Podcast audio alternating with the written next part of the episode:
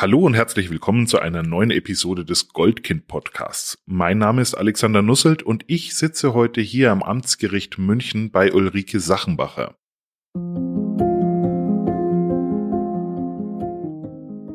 Das Zusammenleben ist nicht immer einfach. Besonders in Familien kann es immer wieder einmal schwierig werden. Das ist auch ganz normal. Im Goldkind-Podcast finden wir mit euch gemeinsam heraus, ab wann es nicht mehr in Ordnung ist, wann Grenzen überschritten werden und wie man sich in solchen Situationen helfen kann. Frau Sachenbacher, würden Sie sich einfach kurz vorstellen? Mein Name ist Ulrike Sachenbacher. Ich arbeite hier am Familiengericht in München das Familiengericht ist ein Teil des Amtsgerichts ähm, mit Sonderzuständigkeiten. Also kurz zur Erläuterung. Normalerweise in Zivilsachen hat das Amtsgericht nur Verfahren bis 5000 Euro Verfahrenswert. Wir bearbeiten hier auch Millionen, weil bei uns gibt es als nächste Instanz nicht das Landgericht, sondern gleich das Oberlandesgericht wegen der Sonderzuständigkeit im Familienrecht. Ich bin zugleich auch nicht nur Familienrichterin seit 13 Jahren, sondern auch äh, seit äh, kürzerer Zeit Abteilungsleiterin. Äh, es gibt hier zwei Familienabteilungen mit jeweils circa 16 Richtern. Eine davon leite ich und darüber hinaus habe ich noch ein paar Sonderzuständigkeiten.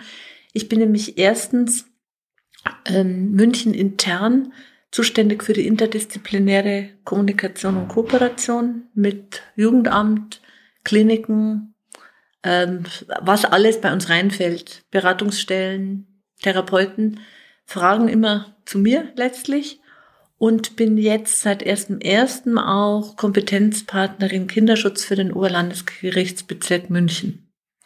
Ich glaube, jetzt habe ich alles in Summe.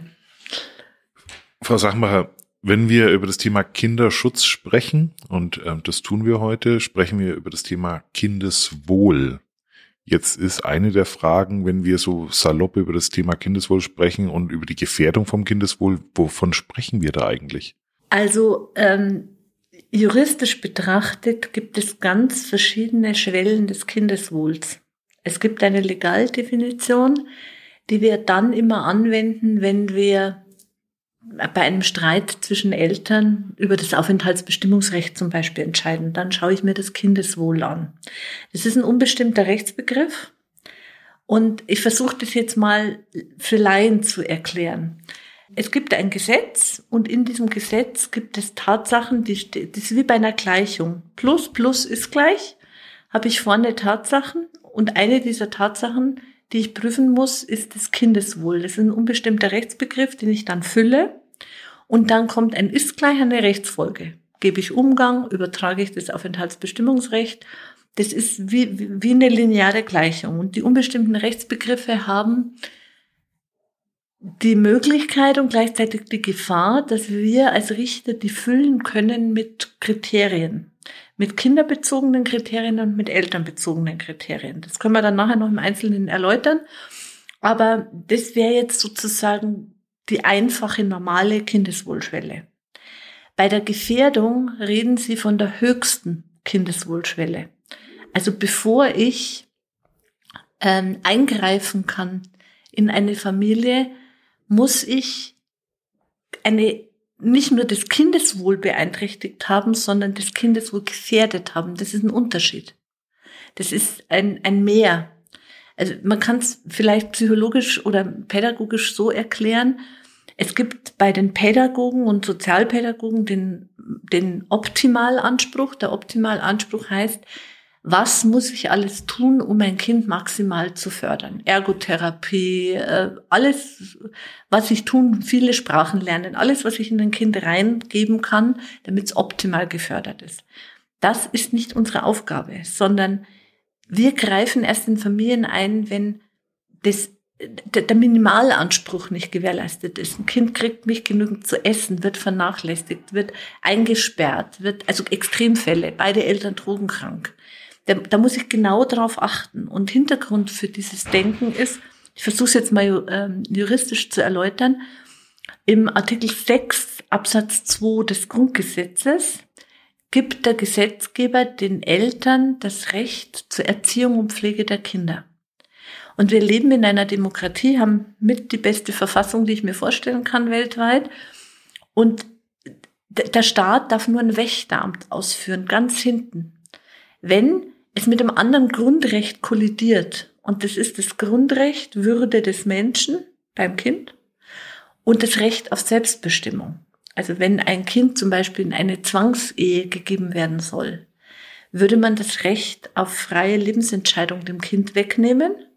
Dann bin ich als Wächter gefragt, das ist Jugendamt Familiengerecht, um da reinzugehen und zu sagen, jetzt glaube ich, ist das Kind jetzt wohl gefährdet. Da ist das Recht der Eltern auf Pflege und Erziehung an die Grenzen gestoßen. Da ist der Minimalanspruch nicht mehr gewährleistet, den unsere Verfassung auch dem Kind möglich macht. Und diese Abwägung müssen wir dann treffen.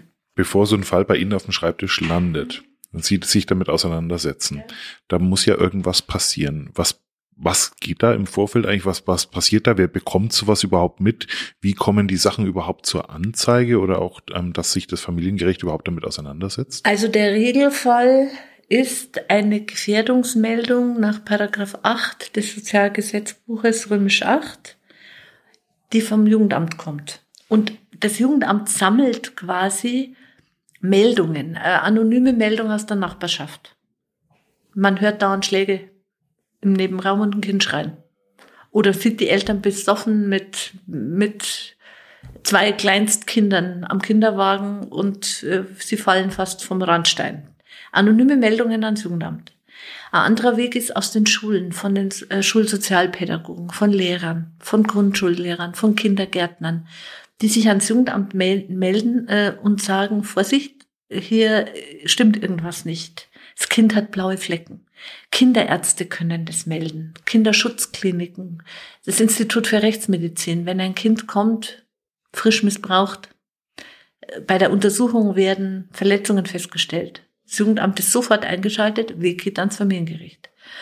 Aber, und das ist wichtig, der Gesetzgeber macht es auch möglich, über unser Verfahrensrecht, über eine sogenannte Anregung, formuliert im Paragraph 24 des äh, Verfahrens, FAMFG heißt es bei uns, Gesetz für Familienverfahren, ich kürze ab, ja, für, für die Laien. De facto kann ein Kinderarzt, wenn er will, direkt bei uns Meldung machen.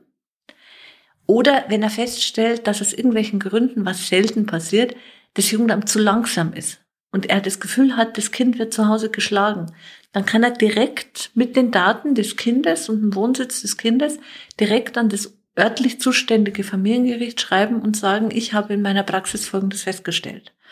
Und hier ist es auch wichtig, dass wir als Gesetz auch Grundlagen haben, dass schweigeverpflichtete Personen an dieser Stelle nicht an ihre Schweigepflicht gebunden sind.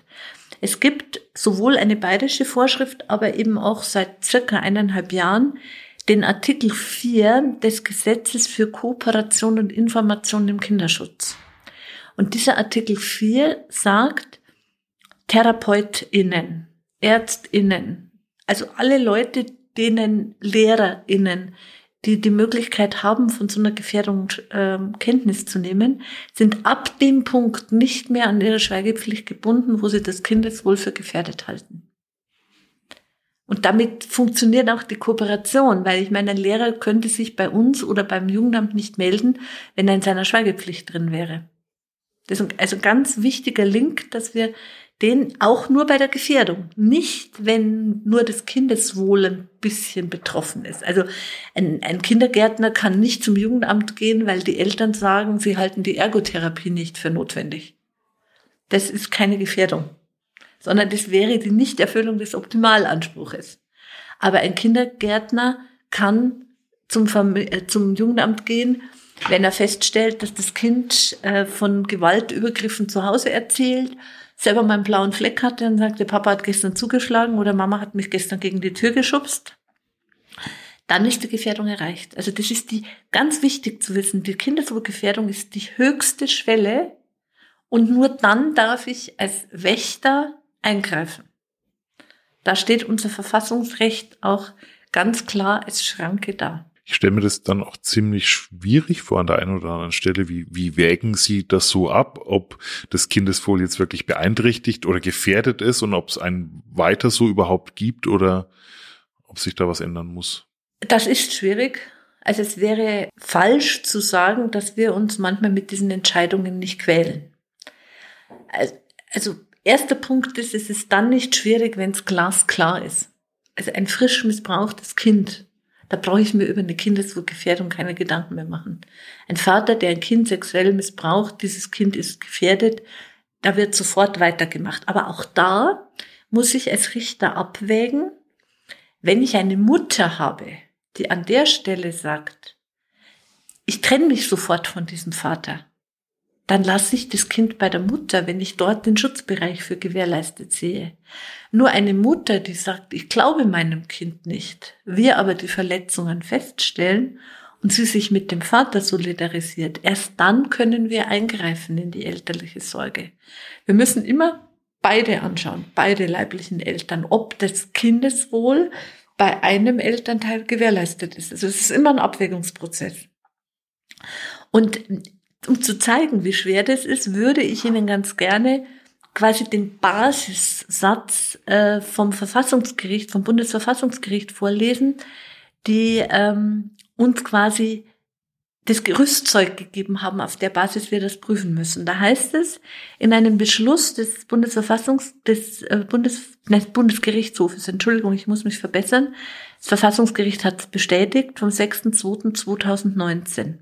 Eine Kindeswohlgefährdung im Sinne des Paragraph 1666 Absatz 1 BGB, das ist die entscheidende Vorschrift, legt vor, wenn eine gegenwärtige in einem solchen Maß vorhandene Gefahr festgestellt wird, dass bei der weiteren Entwicklung der Dinge eine erhebliche Schädigung des geistigen oder leiblichen Wohl des Kindes mit hinreichender Wahrscheinlichkeit zu erwarten ist. An die Wahrscheinlichkeit des Schadenseintritts sind dabei umso geringere Anforderungen zu stellen, je schwerer der drohende Schaden wiegt. Also Sie merken, das ist eigentlich alles abstrakt. Das wird uns komplett offen gelassen. Wir müssen prüfen, gegenwärtig, ja oder nein. Wie hoch ist das Maß der Gefährdung? Wie wirkt sich das auf die Entwicklung des Kindes aus? Kommt es zu einer Schädigung? Ist diese Schädigung auch in naher Wahrscheinlichkeit zu erwarten. Und dann müssen wir noch so eine Art Waagschale bilden zu der Wahrscheinlichkeit in, zur Höhe des Schadens. Also ich sage jetzt mal ein einfaches, einfach übertrieben in Anführungszeichen. Beim sexuellen Missbrauch ist die Schädigung so hoch, dass ich äh, eine geringere Wahrscheinlichkeit habe. Da kann ich relativ rasch rein. Aber die schwierigsten Fälle sind die der Vernachlässigung wann habe ich eine Vernachlässigung des Kindes, das mir erlaubt einzugreifen? Reicht da schon, dass das Kind im Winter regelmäßig ohne Socken mit offenen Sandalen in den Kindergarten kommt? Fragezeichen. Reicht da schon, dass das Kind nie Brotzeitboxen dabei hat und im Kindergarten sich aufs Frühstück stürzt, weil es offensichtlich kein Frühstück zu Hause bekommen hat? Also diese Vernachlässigungsfälle sind unsere schwierigsten Fälle, weil wir uns da in einem Grenzbereich bewegen. Also schwer drogenkranke Eltern, die keine Drogeneinsicht haben, vor den Kindern kiffen, Heroin spritzen, ist, ist eine klare Entscheidung. Aber die Frage, ist ein Kind schon vernachlässigt und fällt mir schon in den Minimalanspruch oder komme nur ich mit einem absurden Optimalanspruch rein mit irgendwelchen Vorstellungen, die mit dieser Familie nichts zu tun haben, das ist schwierig. Und an der Stelle ist es mir auch wichtig zu betonen, dass wir RichterInnen gehalten sind, unsere eigenen Lebensperspektiven und Lebensvorstellungen komplett draußen vorzuhalten. Ja, das ist nicht meine Aufgabe, das, was ich für richtig und falsch halte in meiner Kindererziehung, ist nicht meine Aufgabe, das auf die Fälle überzulegen, sondern ich muss mir anschauen, was ist für diese Familie das Richtige, was sind die Ansprüche in dieser Familie. Ja, also wenn ich sage, mein Kind darf nicht mehr als eine Stunde am Tag Fernsehen, ja, und das vielleicht auch nicht ab acht, äh, und, also ab 20 Uhr abends länger, ist es kein Kriterium, das ich auf andere Familien übersetzen kann. Wenn ich dann ein Kind habe, das sechs Jahre alt ist, das Kind berichtet mir bei der Anhörung, es ist pro Tag mindestens vier Stunden im Medienkonsum, kann ich zwar denken, Uppala ist nicht die super Förderung, aber das rechtfertigt in keiner Weise einen Eingriff. Es rechtfertigt vielleicht, dass ich im Gespräch mal mit den Eltern sage, hm, können Sie sich vorstellen, dass die Nervosität des Kindes in der Schule und die fehlende Konzentration vielleicht ein bisschen was mit dem doch relativ hohen Medienkonsum zu tun hat. Ich kann versuchen zu sensibilisieren, aber es ist nicht meine Aufgabe, an so einer Stelle in die Familie einzugreifen. Also so kann ich es am besten beschreiben. Das, was Sie beschreiben, ist ja im Gegensatz, Sie waren ja früher auch im, im, im Strafrecht tätig. Im Jugendstrafrecht. Im Jugendstrafrecht. Das wir beschreiben im, im großen Gegensatz zu den Fällen, wo es ja viel darum ging, was ist passiert und wie, wie findet man jetzt darauf ein passendes Urteil, geht es ja jetzt hier ganz stark darum, zu messen und sich auch vorstellen zu können, wie, wie soll das denn weitergehen? Also etwas, was in die Zukunft gerichtet ist. Wie lange dauert denn dann auch so ein Verfahren hier bei Ihnen? Also wie, wie, wie kann ich mir, mir das anschauen, gerade wenn Sie auch das Thema Vernachlässigung ansprechen? Das ist ja nicht etwas, was man einmal sich anschaut. Also es ist ja nicht irgendwie so eine Stichtagsbetrachtung, da ist mal was passiert, sondern das geht doch dann über Zeiträume. Oder wie kann ich mir das vorstellen? Das kommt ganz aufs Verfahren an. Also ich versuche es jetzt mal an Beispielen klar zu machen.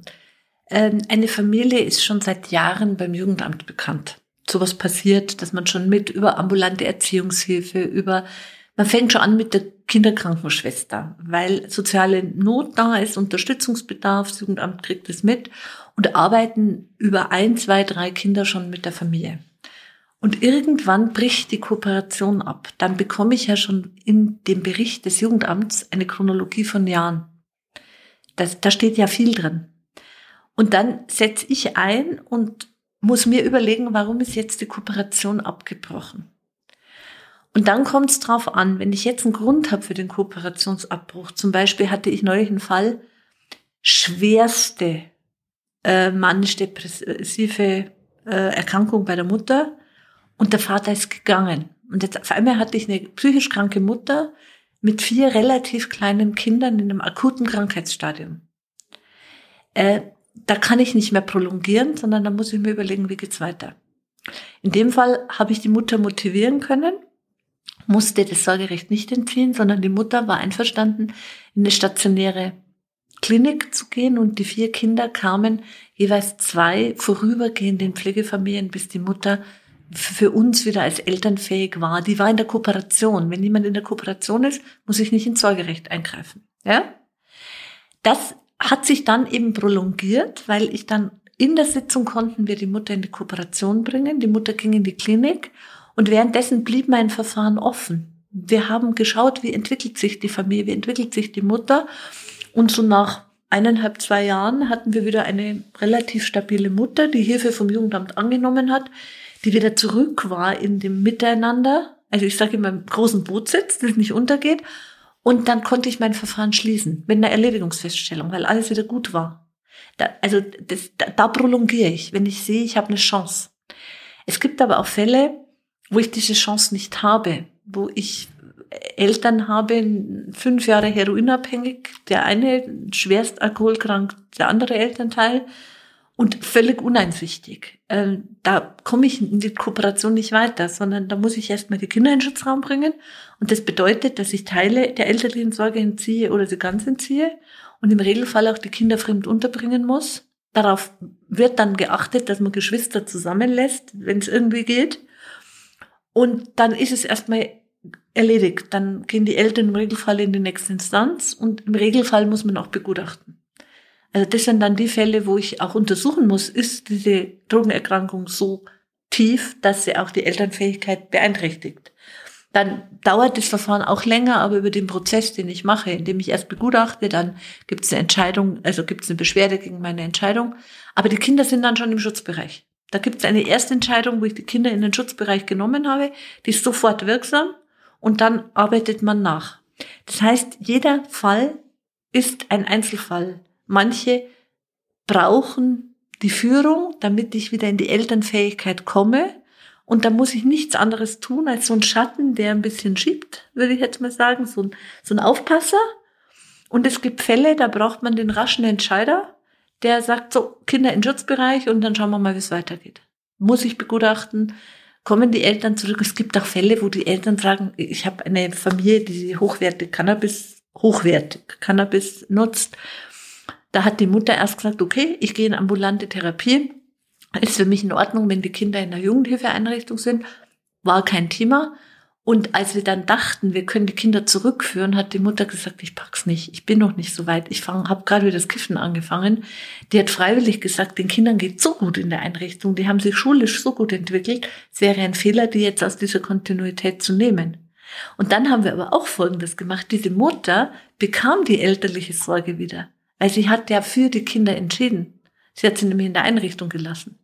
Also in, in Summe muss ich Ihnen einfach sagen, unser Grundgesetz sagt uns RichterInnen, dass wir nur eingreifen dürfen, wenn wir den Kinderschutz bei den Eltern nicht gewährleistet sehen.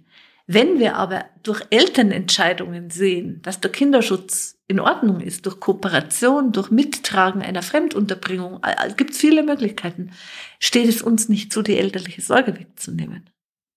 Was manchmal passiert, dass ich zum Beispiel bei dieser Mutter habe ich nicht die ganze elterliche Sorge zurückgegeben, sondern ich habe sie gefragt, sie wissen, wenn sie drauf sind, dass sie manchmal zu so Kurzschlüssen neigen. Kurzentschlüssen wäre es in Ordnung, wenn das Aufenthaltsbestimmungsrecht noch bei jemand Dritten liegt, nicht, dass sie auf einmal vor der Einrichtung stehen und abrupt die Kinder holen. Und dann hat sie von sich aus gesagt, ja, das ist für sie in Ordnung. Die hat das akzeptiert, dass das Aufenthaltsbestimmungsrecht bei jemand Dritten bleibt.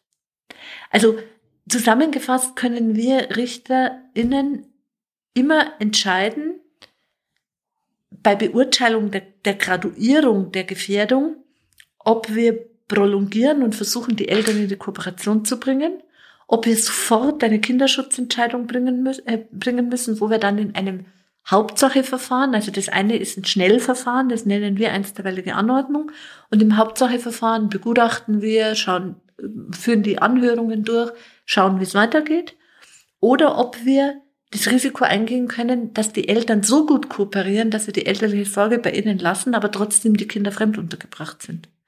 Und was mir in diesem Zusammenhang ehrlich gesagt ein großes Anliegen ist für die Allgemeinheit, ich mag das Wort Heim nicht. Das Wort Heim ist besetzt aus alten Zeiten, die wir Gott sei Dank in unserem Land nicht mehr haben, wo Kinder in Heime kamen und Heim war ein Stigma, Heim war eine Diskreditierung.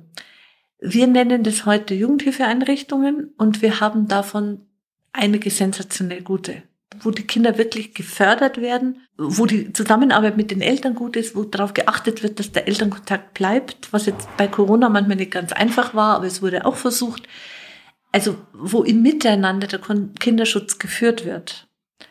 Das kann ich jetzt natürlich nicht für alle Einrichtungen sagen, aber ich würde generell darum bitten, das Wort Heim ist besetzt und deshalb sollte man es, wenn es geht, nicht benutzen, weil es eine negative Konnotation hat.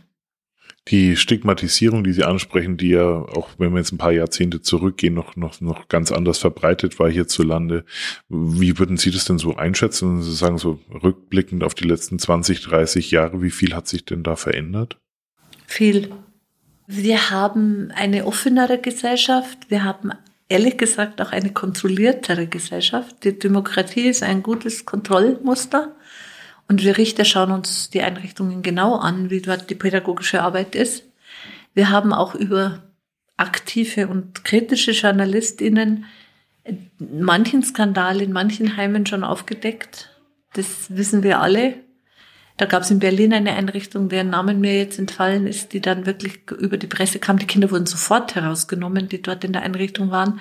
Das sind die wenigen negativen Fälle, aber im Großen und Ganzen ist allein durch die Heimaufsicht auch ähm, eine staatliche Kontrolle gewährleistet.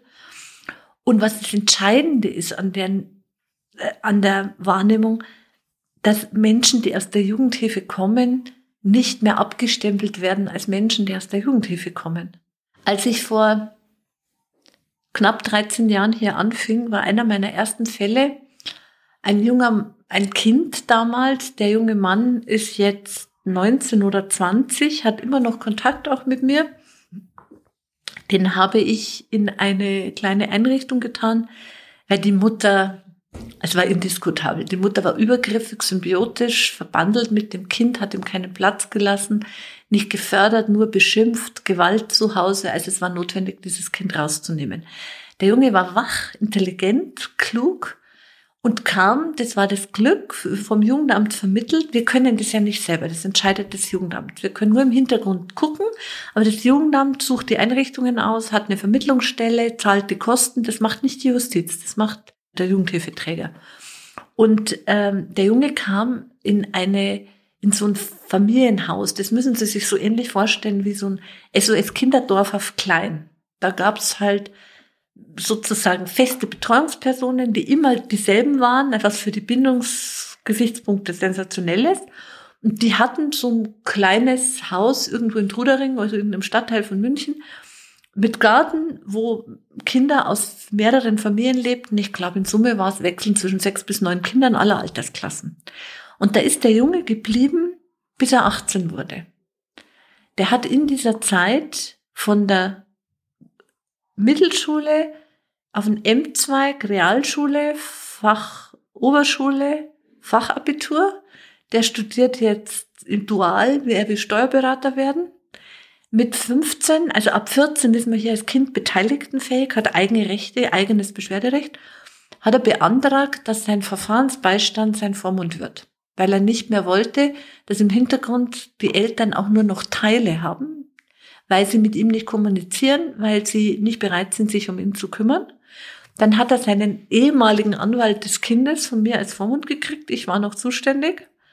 Der hat sich dann um ihn gekümmert. Und neulich rief mich der junge Mann an der ist auch offen aufgewachsen, der ist jetzt in einer homosexuellen Beziehung, der hat sich also ganz positiv entwickelt, studiert dual, hat einen riesen Freundeskreis, hat ein kleines Appartement, betreutes Wohnen, das ist die sogenannte Hilfe für junge Erwachsene.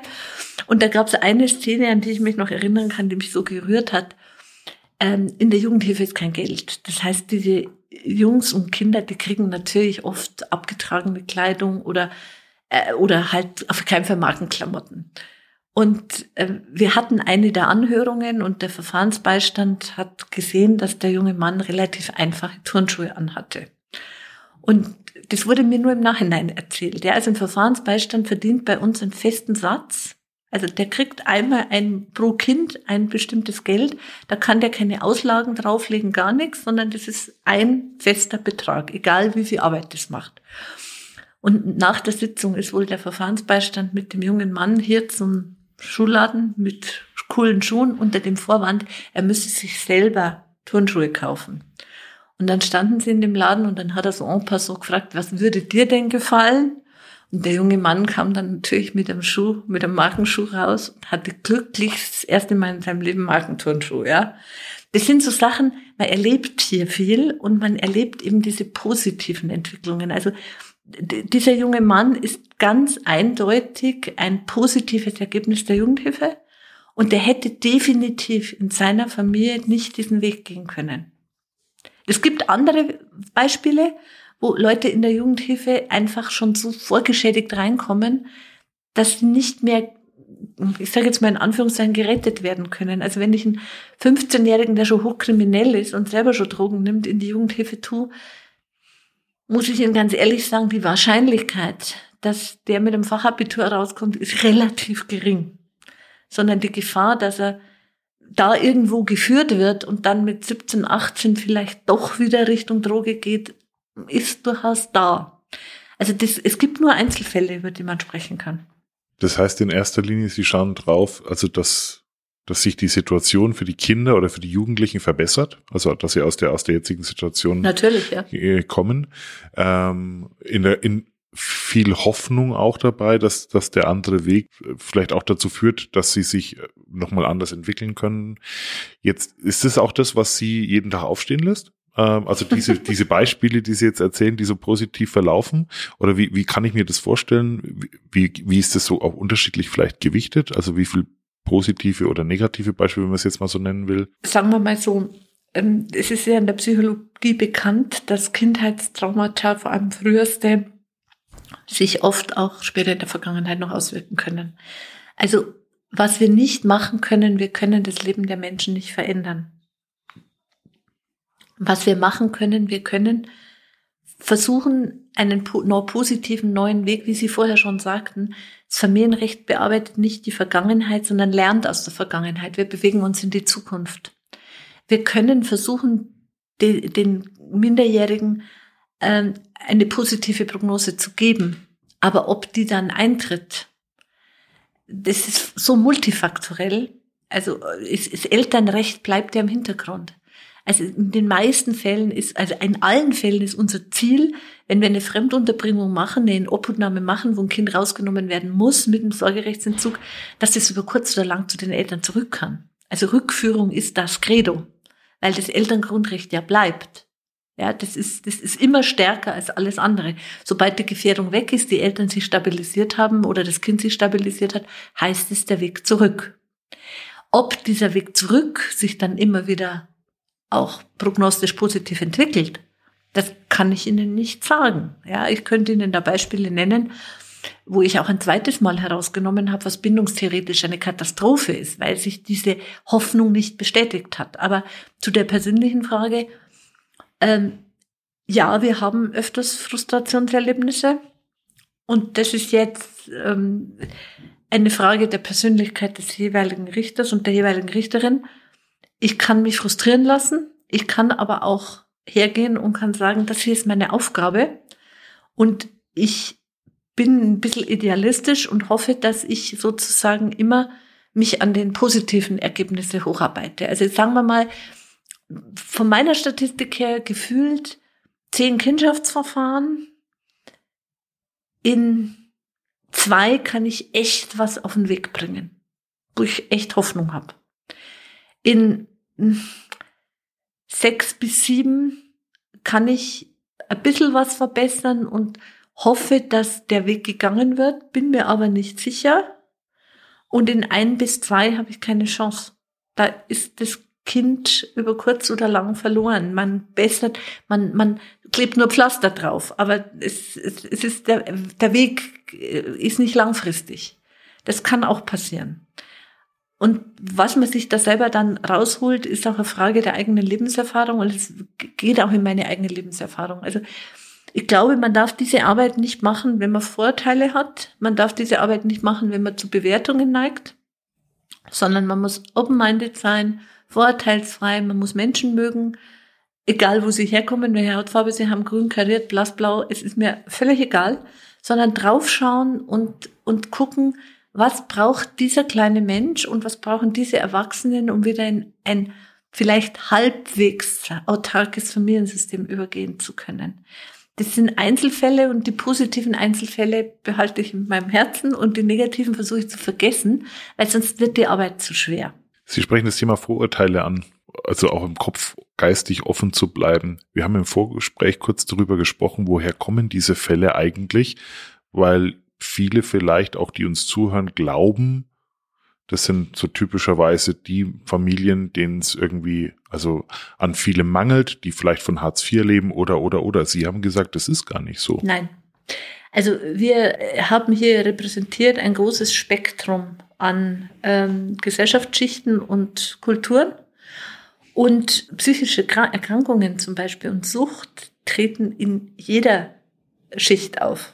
Also wenn jemand ähm, Münchhausen bei Proxy-Syndrom hat, also ich erkläre das kurz, das sind Elternteile, die reden ihr Kind krank. Also die sind tief überzeugt, dieses Kind ist krank und schleppen es von einem Arzt zum anderen. Ich hatte hier eine Mutter, die war der tiefen Überzeugung, ihr Kind kann nicht sehen und wird blind. Die war bei so vielen Professoren und Hautärzten und äh, Augenärzten und Augenkliniken, wie man sich überhaupt nicht vorstellen kann. Das Kind war gesund, aber die Mutter hatte diese Erkrankung ihr Kind krank zu reden.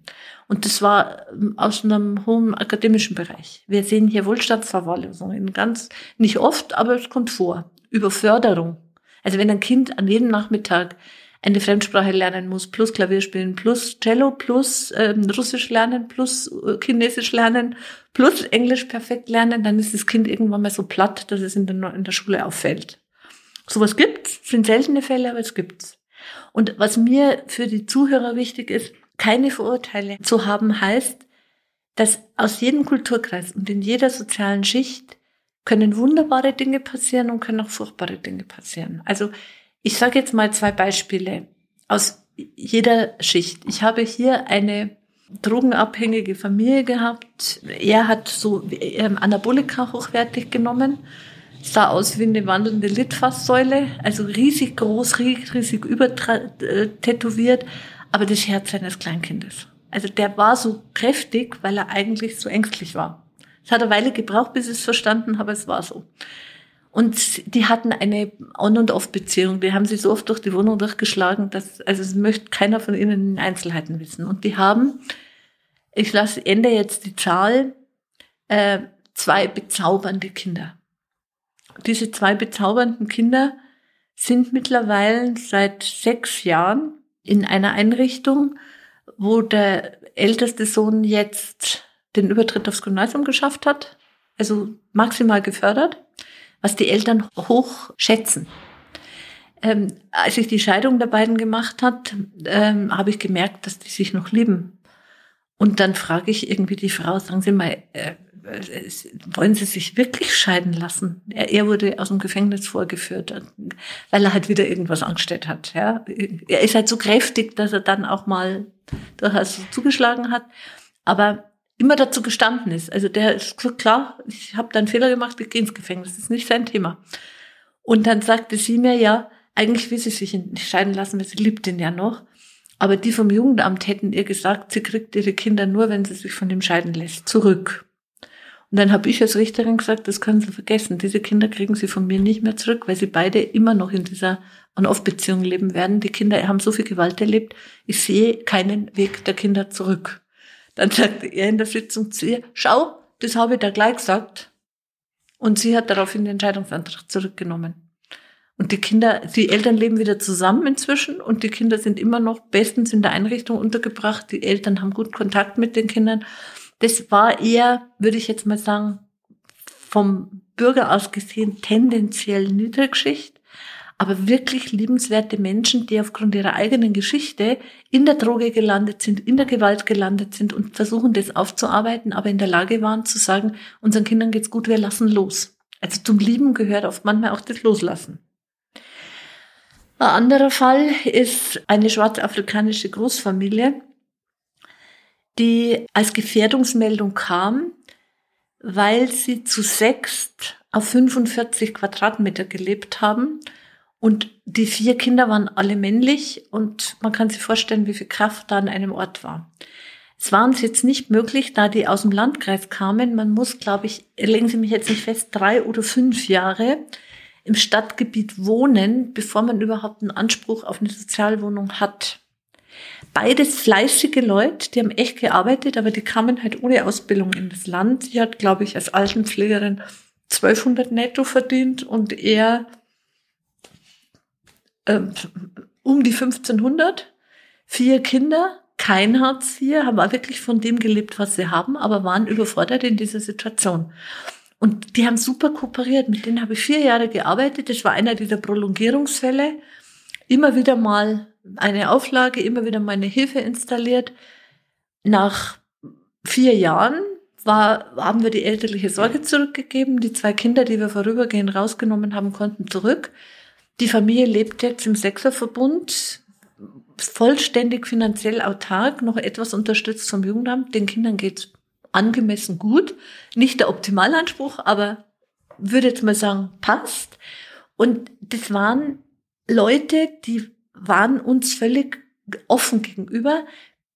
Ab dem Zeitpunkt, wo sie gemerkt haben, dass die Leute, die mit ihnen arbeiten, keine Vorurteile haben, die kamen super ängstlich rein, weil die dachten, wir sind hier irgendwie, haben Dünkel und denken sich, oh, und, äh, Migrationshintergrund, die behandeln wir jetzt gleich mal anders. Nein, ich erlebe liebende Menschen, liebende Eltern in allen Schichten, in allen Kulturen und ich erlebe auch furchtbare Menschen in allen Schichten und allen Kulturen. Also wichtig ist, dass man open-minded bleibt und wichtig ist, dass man als Richter wirklich den Einzelfall anschaut und guckt, braucht dieser Mensch Hilfe, dieser kleine Mensch Hilfe, brauchen die großen Hilfe, sind sie in der Lage, das anzunehmen Oder sind sie so tief in ihrem eigenen Sumpf drin, aufgrund ihrer Geschichte, aufgrund ihrer Erkrankung, aufgrund ihrer Drogenabhängigkeit, was auch immer, dass ich meine Zäsur bieten muss. Und dann ist Entscheidung Schutz. Also das ist, äh, und dann sollte ich auch mit der Entscheidung als Richterin nicht zu lange warten. Jetzt leben wir ja hier in einer sehr wohlhabenden Stadt. Jetzt müsste man ja mal grundsätzlich davon ausgehen, dass vielleicht gerade diese Fälle, wo es, wo es um Geld geht oder so, vielleicht hier in München auch, auch weniger sind. Wenn Sie das jetzt mal so im Laufe der letzten Jahre auch sich anschauen, die Zahlen, in, verändert sich in München gerade was? Also grundsätzlich, als ich hier anfing, dachte ich auch, ich lebe in einer wohlhabenden Stadt. Aber wenn man diese Arbeit macht, ähm, sieht man schon auch die Abgründe dieser Stadt. Also es gibt hier viel Not und viel Armut ähm, die oft unterm Deckel ist. Aber der Deckel geht bei uns ja auf. Also das Familiengericht macht im Regelfall das Jugendamt erstmal, das Familiengericht macht den Deckel ganz weit auf. Wir schauen schon rein. Ähm, es hat sich was verändert, aber ehrlich gesagt nicht in der sozialen Struktur, sondern ich habe mir heute die Zahlen auch geben lassen. Wir haben erhebliche Steigerungen aufgrund der Corona-Jahre. Also diese geschlossenen Familiensysteme mit Homeschooling waren jetzt nicht förderlich für das Kindeswohl. Das können vielleicht wohl situierte Familien relativ gut wegstecken, wo jedes Kind in einem Zimmer sein Homeschooling hatte vom eigenen Smartphone, iPad, was auch immer.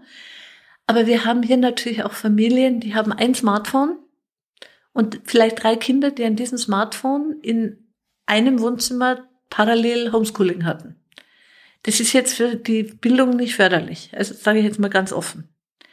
Durch das Zusammenleben kam auch manchmal die Aggression ein bisschen stärker durch oder die äh, Menschen glitten mehr in die Depression oder in, in akzentuierte Persönlichkeiten, die vorher schon angelegt waren, aber die durch diese Einengung sich verstärkt haben. Und was also uns auffällt, ich kann nur die Zahlen nennen, in der, ich sage Ihnen jetzt mal die Zahlen 2020, 2021 und die Hochrechnung für 2022. 2020 waren es 325 insgesamt und 119 Gefährdungen. 2021 324 insgesamt und 118 Gefährdungen. Und 2022 bei der Hochrechnung müssten wir viermal 89 rechnen für die Gesamtsumme und viermal 32 für die Kindeswohlgefährdungen, da wären wir also drüber. Wir haben einen leichten Anstieg. Wo wir den Anstieg aber ganz extrem haben, sind bei den Selbstmordgefährdungen. Wir sind ja auch zuständig, was ja auch eine Kindeswohlgefährdung ist, wenn wir Kinder und Jugendliche unter 18 geschlossen in die Psychiatrie, in die Jugendpsychiatrie tun, weil ähm, entweder eine Fremdgefährdung, was seltener ist, da ist, oder ein akuter Selbstmordversuch oder eine akute Suizidalität da ist. Und da kann ich Ihnen jetzt nur gefühlte Vergleichszahlen nennen. Wir haben immer so Bereitschaftsdienste von Montag bis Freitag, wo ein Richter in alle Jugendpsychiatrien Münchens, die geschlossene Abteilungen haben, für alle Kinder zuständig ist. Da hatten wir so vor zwei, drei Jahren im Schnitt für die fünf Tage 10 bis 16 Fälle, 10 bis 17. Und mittlerweile ist es kein, keine Ausnahme, dass ich 25 bis 30 Fälle habe. Also die Suizidgefährdungen von Jugendlichen haben extrem zugenommen. Die verarbeiten das, was in Corona passiert ist, offensichtlich echt schlecht. Also wir machen uns große Sorgen im Moment, weil wir haben ja dann einen Effekt. Also wir haben ja nicht nur erst die geschlossene stationäre Unterbringung, sondern diese Familien ähm, also diese Jugendlichen gehen ja zurück in Familien mit diesem Päckchen oder in Jugendhilfeeinrichtungen. Und wir brauchen ambulante Anschlussmaßnahmen und haben viel zu wenig Kinder- und Jugendhilfetherapeuten. Das heißt, die Nachversorgung ist nicht unbedingt gewährleistet. Die Wartezeiten sind zu lang und dann zieht sich die Schleife wieder zu.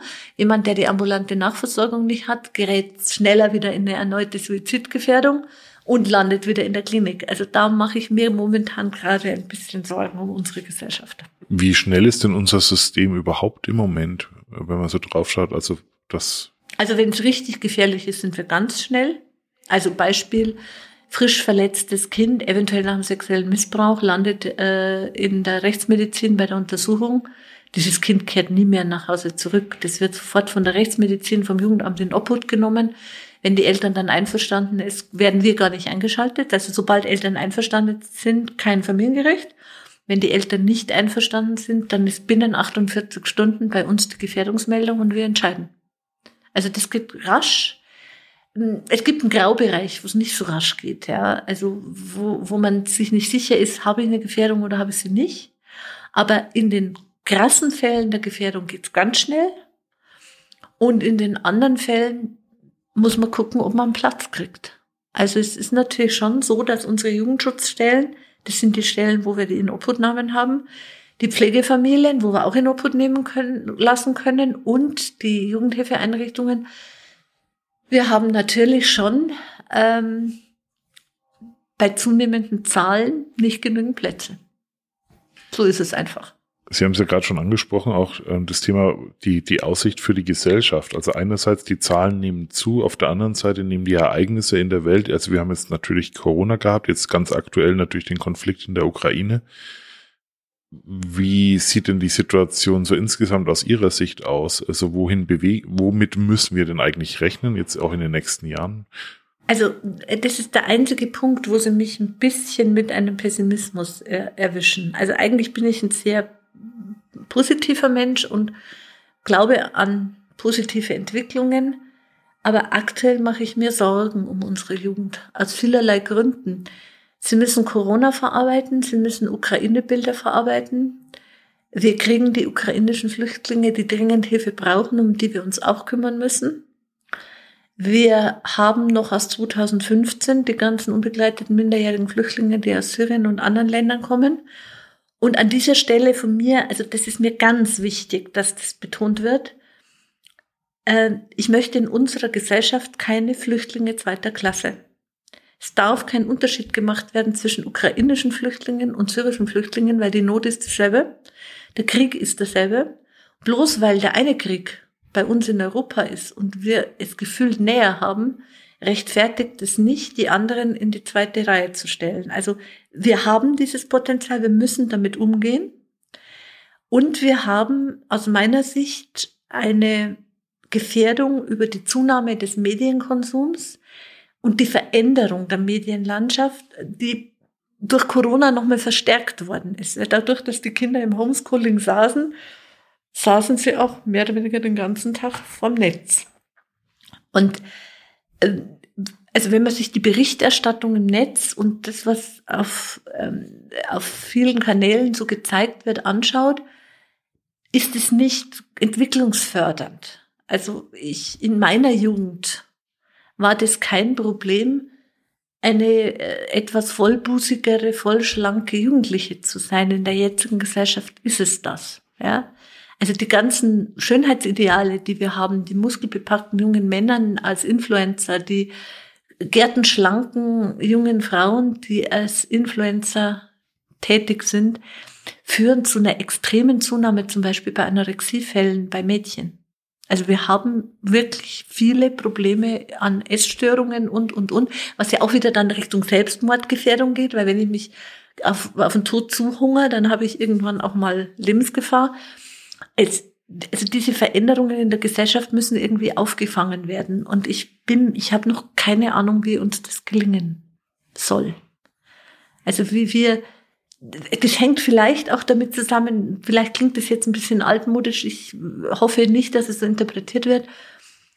Es gibt auch einen bestimmten Werteverfall. Also der Narzissmus nimmt zu, die Ich-AGs werden immer stärker, jeder schreibt ich, ich, ich, ich. Und also was mich jetzt zum Beispiel freut, ist diese Hilfsbereitschaft bei den ukrainischen Menschen, weil mir das wieder zeigt, es gibt sie noch, die Nächstenliebe und das Selbstverständnis. Aber manchmal verzweifelt man schon, wenn man so ein bisschen in die Medien guckt. Also keine Ahnung, auf welchem Weg die Gesellschaft ist, aber ich bin an dem Punkt momentan nicht so optimistisch wie in anderen Bereichen.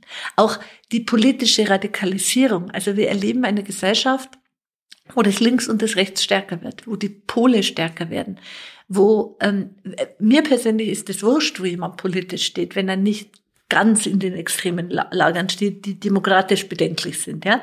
Aber alles, was im Demokratieumfeld ist, da kann jeder wählen, was er will.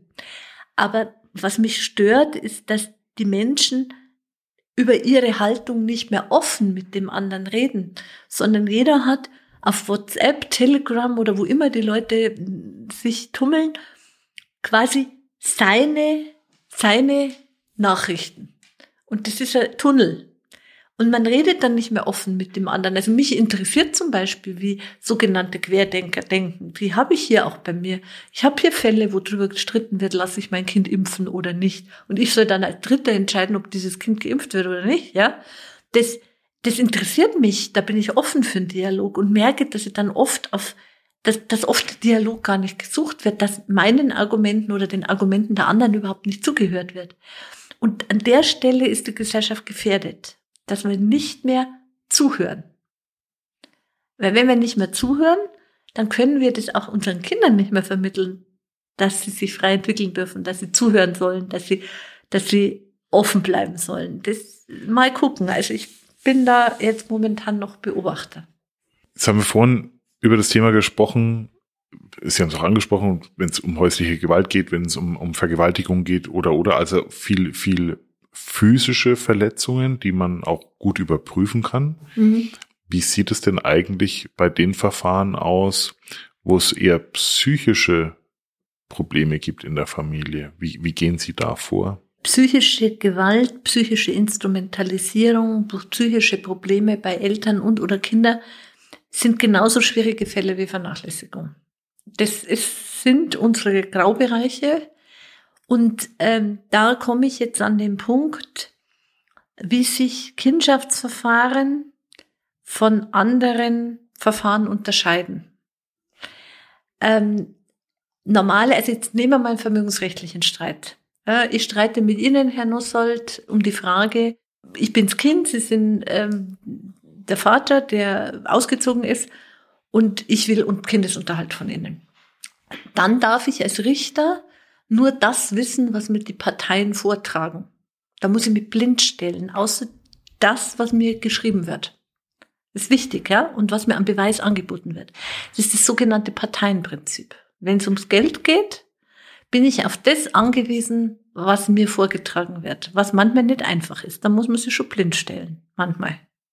Ja, aber ich, ich darf, ich würde in die Befangenheit kommen, wenn ich eine Frage stelle, die eine Seite bevorzugen würde im Vermögensrecht.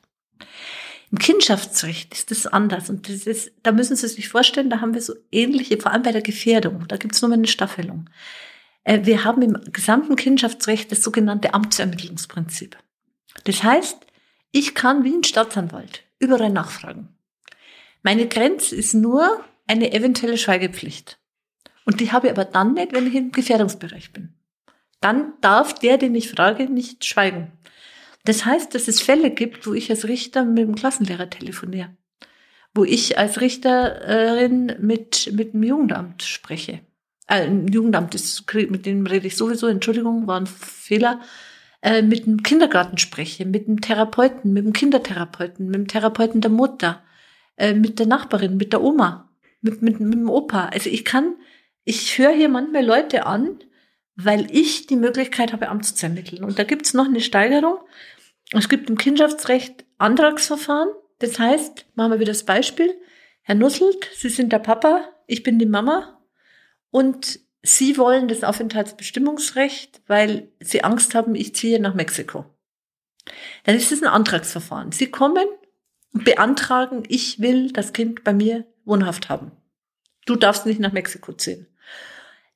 Da habe ich ein Antragsverfahren, wo ich Amt ermitteln darf, aber in Grenzen, weil ich bin im Antrag. Wenn Sie dann sagen, ich nehme meinen Antrag zurück, ich habe mich mit meiner Frau geeinigt, muss ich als Richter sagen, ist in Ordnung, der hat seinen Antrag zurückgenommen, ich darf gar nichts mehr machen. Und jetzt sind wir wieder bei dem, was ich am Anfang gesagt habe. Die Kindeswohlgefährdung ist unsere höchste Kindeswohlschwelle. Und da habe ich als Richter nicht nur Amtsermittlung, sondern auch ein Amtsverfahren. Das heißt, das können Sie mir nicht wegnehmen. Wenn ich der Meinung bin, ich habe hier ein gefährdetes Kind, dann mache ich bis zum bitteren Ende weiter, egal wer von den Anwesenden sagt, ich will ja gar kein Verfahren mehr. Das ist ganz wichtig, ja. Das ist, das macht meinen Handlungsrahmen größer. bei, also ich habe das oft, nicht oft, aber hin und wieder in Fällen zum Beispiel der Zwangsverheiratung. Ja, es gibt äh, Kulturen, Gott sei Dank nur ganz selten, die äh, Kinder, Mädchen so ab 13, 14 tendenziell nicht mehr in die Schule schicken, nach Erfüllung der Schulpflicht gerne auch mal in eine Zwangsehe einleiten. Und da hatte ich schon Fälle, wo das Schulamt oder der Schulpsychologe mir gemeldet hat, hm, Gefahr der Zwangsehe, geht nicht mehr in die Schule, schwierig, bitte draufschauen. Und auf einmal kriege ich ein nettes Schreiben von der Familie, sehr geehrte Frau Vorsitzende, ähm, bei uns läuft alles gut, äh, ich habe kein Interesse mehr an dem Verfahren, unterschrieben von Kind, Vater, Mutter. Es ist völlig klar, was passiert ist im Hintergrund. Und dadurch, dass es ein Amtsverfahren ist, schreibe ich dann nur ganz freundlich raus, Sie können schon der Meinung sein, dass wir keinen Termin brauchen, aber ich bin der Meinung, wir brauchen den Termin und Sie haben gefälligst zu kommen. Also das ist, das ist, das ist auch Teil dieses Wächteramtes, dass wir als Familiengericht in den schwierigsten Fällen der Gefährdung da reingehen können. Und jetzt sind wir wieder, jetzt ziehe ich den Kreis zu den psychischen Erkrankungen. Da muss ich Indizien sammeln.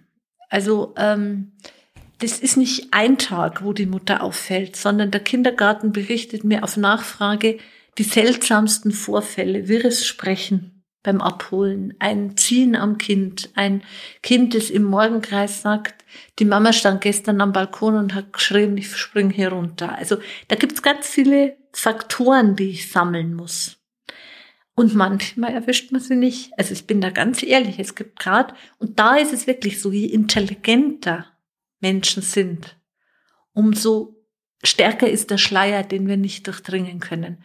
Also wenn ich eine hochwertige Instrumentalisierung eines Kindes habe, psychischer Natur gegen einen anderen Elternteil zum Beispiel, da komme ich ganz schwer nur rein. Also da muss ich schon, da muss ich schon Faktoren finden oder derjenige, der manipuliert, doch so ungeschickt sein, dass ich irgendwo ein Eintrittstor kriege. Aber es ist wie mit der psychischen Gewalt. Psychische Gewalt, psychische Erkrankungen ist ein Graubereich, wo wir versuchen, über die Amtsermittlung einzudringen wo wir aber auch hin und wieder scheitern. Also es gibt Fälle, wo ich ein ganz komisches Gefühl habe. Aber es reicht halt einfach juristisch nicht. Und da sind wir jetzt wieder bei meinem Job. Mein Gefühl ist keine Entscheidungsgrundlage. Ich brauche Fakten. Und ich brauche überprüfungsfähige Fakten, die bis zum Verfassungsgericht überprüft werden können. Wenn ich die nicht habe, kann mein Gefühl noch so schlecht sein, dann ist das Verfahren zu Ende. Also Sie sprechen es an und wir sprechen ja auch in anderen Folgen über das Thema Narzissmus in, bei, unter Eltern. Und wenn wir von Narzissmus sprechen, sprechen wir natürlich über das Thema Manipulation. Das heißt, Sie haben hier auch Verfahren, wo Eltern vor Ihnen sitzen, wo Sie sehen oder vielleicht auch das Gefühl sich einschleicht, hier sind andere Kräfte am Werk. Ja. Ähm, hier wird auch auf die Knöpfe gedrückt von dem anderen Elternteil, dass jemand auch vielleicht emotional mal ausrastet, weil er nicht mehr damit umgehen kann, damit ein komisches Bild entsteht. Das heißt, sie, sie sehen solche Fälle auch und sind manchmal vielleicht auch machtlos. Da sind wir wieder bei dem, was ich Ihnen vorher schon erläutert habe. Diese Fälle sind meist nicht im Bereich der Gefährdung, sondern diese Fälle bewegen sich zwischen zwei Eltern auf Antragsebene wo ein Elternteil will, dass es sein Kind wird. Also wo man den anderen Elternteil aus dem Umgang rausschießen will, wo man das Kind für sich haben will, wegziehen will, also wo Besitzansprüche am Kind geltend gemacht werden. Also wie bei so einem narzisstischen Machtspiel im Endeffekt. Genau, und da ist es manchmal schon schwierig, weil vor allem ich da nicht diesen umfassenden Ermittlungsrahmen habe, den ich in der Gefährdung habe. Es gibt psychologische Momente, wo man über die Begutachtung dann in diese Form der Manipulation reinkommt. Aber da kommt so ein bisschen auf das Alter des Kindes an. Also bei kleinen Kindern kommt man gut rein. Bei gefühlt, je nach Intelligenz des Kindes, zwischen 10 und bis 10 bis 12 hat man auch noch eine gute Chance, was rauszubekommen. Aber ein manipulierter Pubertierender, der sich schon komplett in die Sphäre eines Elternteils begeben hat, keine Chance. Und man muss aber auch, bitte, das, das, Sie argumentieren jetzt aus der Sicht des, des, des Draufschauenden. Man muss sich auch mal überlegen, wie geht's dem Kind? Wenn Eltern im High Conflict sind, muss ein Kind sich auch manchmal zum Eigenschutz auf eine Seite schlagen. Weil sonst wird's komplett zerrissen. Das ist nicht immer gesagt. Das mag zwar dann Manipulation sein, das mag auch Beeinflussung sein, aber dieses Kind kann man ja nicht wie beim Salomo, der einst in vier Stücke reißen, sondern dieses Kind kann nicht mehr. Und es positioniert sich. Und dann ist es nicht meine Aufgabe zu sagen, ähm, äh, stellen Sie sich vor, Herr Nussel, Sie sind 14, haben eine ganz klare Tendenz Richtung Ihres Vaters, aus welchen Gründen auch immer, und Sie erläutern mir das. Ja, soll ich jetzt sagen, jetzt gehst du trotzdem zur Mama, weil ich dich nicht ernst nehme? Das ist schwierig. Darum sagt der Gesetzgeber ja auch, ab 14 ist ein Kind beteiligtenfähig, zählt der Wille besonders stark, kann auch selber schon Beschwerde einlegen. Also ich kann mich nicht einfach über ein doch schon relativ großes Kind und seinen Willen hinwegsetzen. Das steht mir auch nicht zu. Das muss man, das ist alles Einzelfallabwägung. Da muss man immer ganz genau alle anhören und sich Zeit nehmen. Für die Eltern wie fürs Kind. Das ist ganz wichtig. Wir haben jetzt viel darüber gesprochen aus Ihrer täglichen Arbeit und wie sich auch die Arbeit von Ihnen und auch von den Jugendämtern im Laufe der letzten Jahre oder Jahrzehnte verändert hat. Und den Eindruck, den ich heute gewonnen habe, ist eher so, dass Sie Menschen sind, mit denen man ganz offen sprechen sollte. Was ist Ihnen an der Sicht noch wichtig? Also der erste Punkt ist, man soll nicht nur mit uns sprechen, man muss mit uns sprechen. Das ist der erste Punkt. Der zweite Punkt ist, ähm, dass mir wichtig ist, dass die Menschen, die zu uns kommen, die BürgerInnen, uns vertrauen. Also diese Vertrauensaufbau ist eine ganz wichtige Komponente. Und der dritte Punkt ist, dass wir gerne als Coach oder Begleiter in eine Elternfähigkeit im Hintergrund stehen, aber dass das Wissen bestehen muss, im Zweifel haben wir die Macht, zum Kinderschutz ganz rasch zu entscheiden.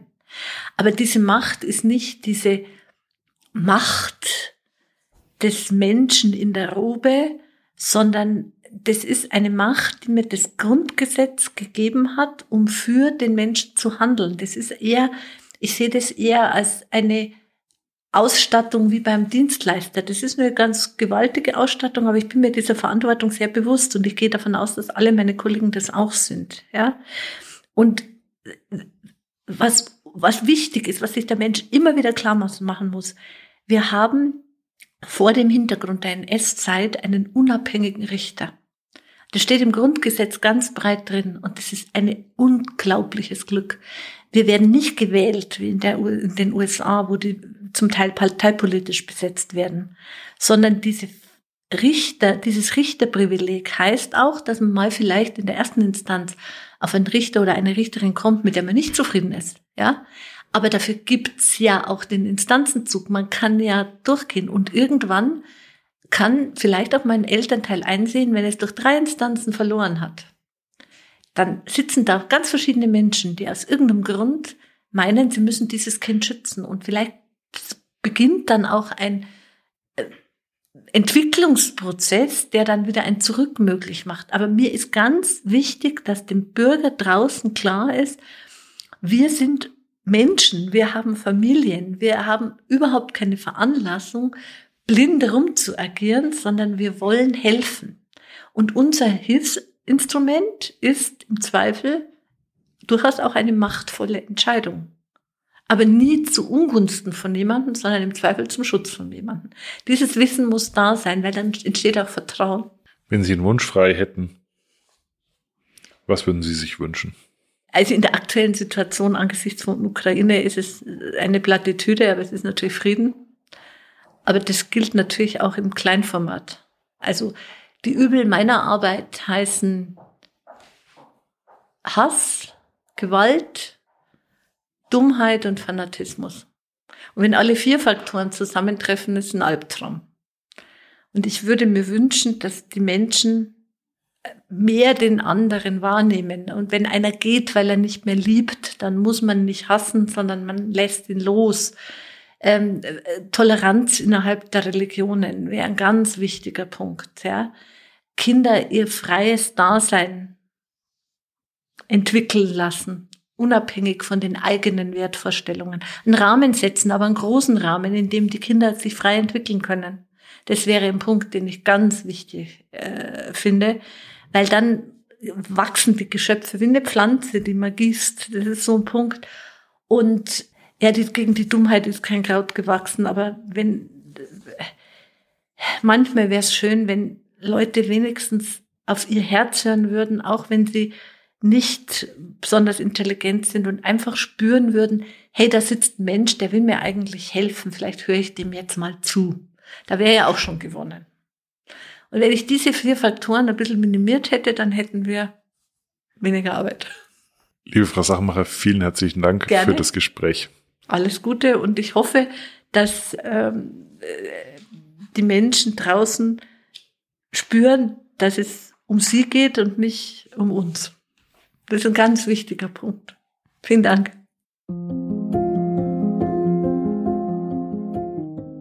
Vielen Dank fürs Zuhören. Wenn dir diese Episode des Goldkind Podcasts gefallen hat, folge uns bei Spotify, Apple Podcasts oder wo auch immer du gerne Podcasts hörst. Unter goldkind-stiftung.com findest du weitere Informationen und hilfreiche Tipps und Tricks für die herausforderndsten Situationen des Zusammenlebens.